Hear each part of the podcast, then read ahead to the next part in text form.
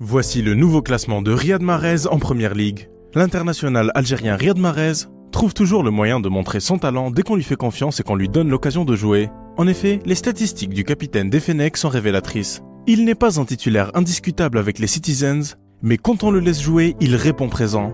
Et c'est ce qu'il a fait encore une fois, à l'occasion du match de la 35e journée de Première Ligue contre Everton. En fait, lors de cette nouvelle confrontation contre Everton, que les Sky Blues ont remporté par le score sans appel de 3 buts à 0, L'international algérien a offert une passe décisive à son coéquipier, Ilkay Gundogan, pour ouvrir le score à la 37e minute de jeu. C'est la 13e passe décisive de l'Algérien cette saison, et ce, toute compétition confondue.